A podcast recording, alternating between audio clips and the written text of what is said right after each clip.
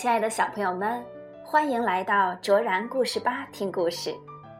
小朋友们，你是一个喜爱幻想的孩子吗？你有没有幻想过自己床头的小熊有一天变成了真正的小熊，它和你一起吃饭、玩耍、睡觉？如果有这样的幻想，真是一段美妙的经历呢。今天，卓然姐姐就要带领大家来一场幻想之旅，让我们一起来听今天的故事。不要和青蛙跳绳。彭懿著，九儿会，接力出版社出版。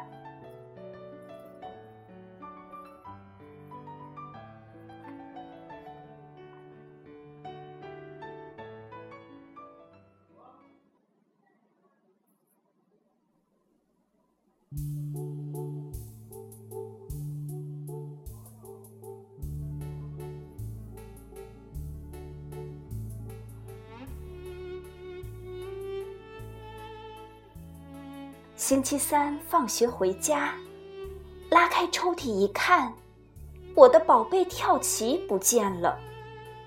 我的跳棋呢？我冲进厨房问妈妈：“扔了。”妈妈说：“你不是说缺了好几颗棋子吗？”那也不能扔，那是爷爷送给我的生日礼物啊！我真想大哭一场。可是我忍住了，我又不是三岁小孩儿，我都上一年级了。可可，不要在屋里跳绳。我就知道妈妈会这样说，我是在故意气妈妈。可是没想到，我把妈妈最喜欢的花瓶打碎了。你看你，你给我出去！我扭头朝外边跑去，气呼呼的喊道：“我最讨厌妈妈了！”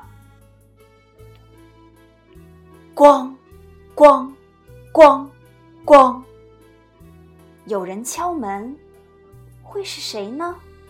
妈妈说过，一个没有礼貌的人才会使劲敲门，才会不敲三下，敲四下。我打开门。一头大象挤了进来，大象给我行了个礼，礼貌地说：“你说你讨厌妈妈，请问你可以把它送给我吗？我正好没有妈妈。”那不过是我的一句气话，我不能没有妈妈。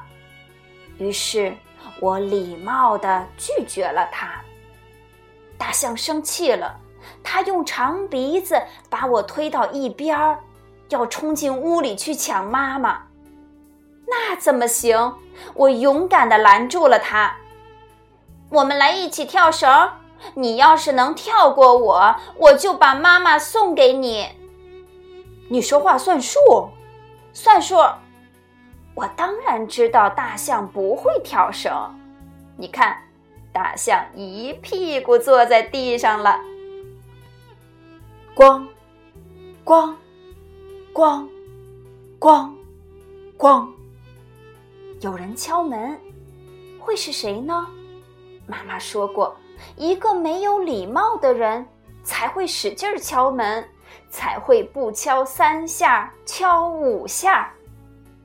我打开门，一头狮子挤了进来。狮子给我行了个礼，礼貌地问我：“你说你讨厌妈妈，请问你可以把它送给我吗？我正好没有妈妈。”那不过是我的一句气话，我不能没有妈妈。于是我礼貌地拒绝了他。狮子生气了。他用大脑袋把我推到一边儿，要冲进屋里去抢妈妈，那怎么行？我勇敢地拦住了他。我们来一起跳绳，你要是能跳过我，我就把妈妈送给你。你说话算数，算数。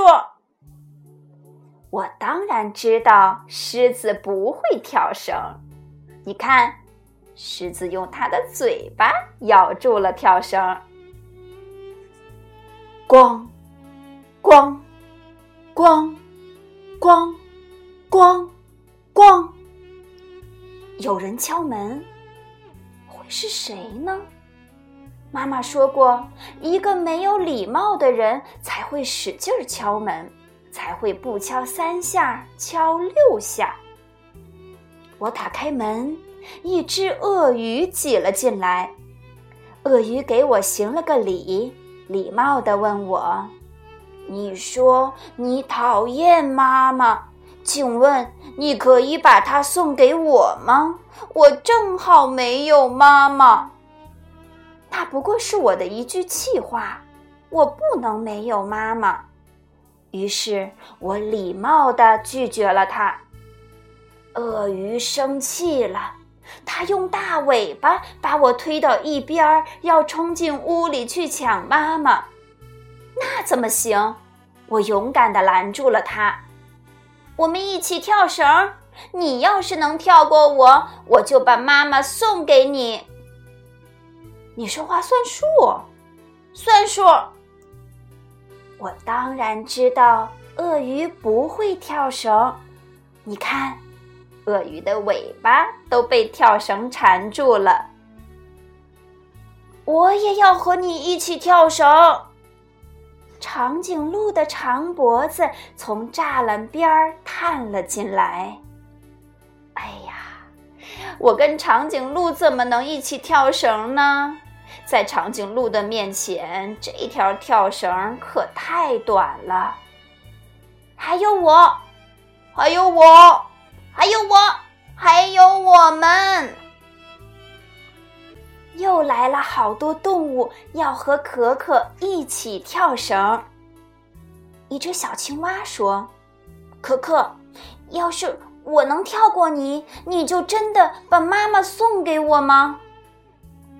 没问题，我和青蛙比赛跳绳，结果我输了，我没有能够跳过小青蛙。可可，你的妈妈是我的啦！青蛙得意地说：“不行不行，我不能把妈妈送给你。”我朝屋里逃去。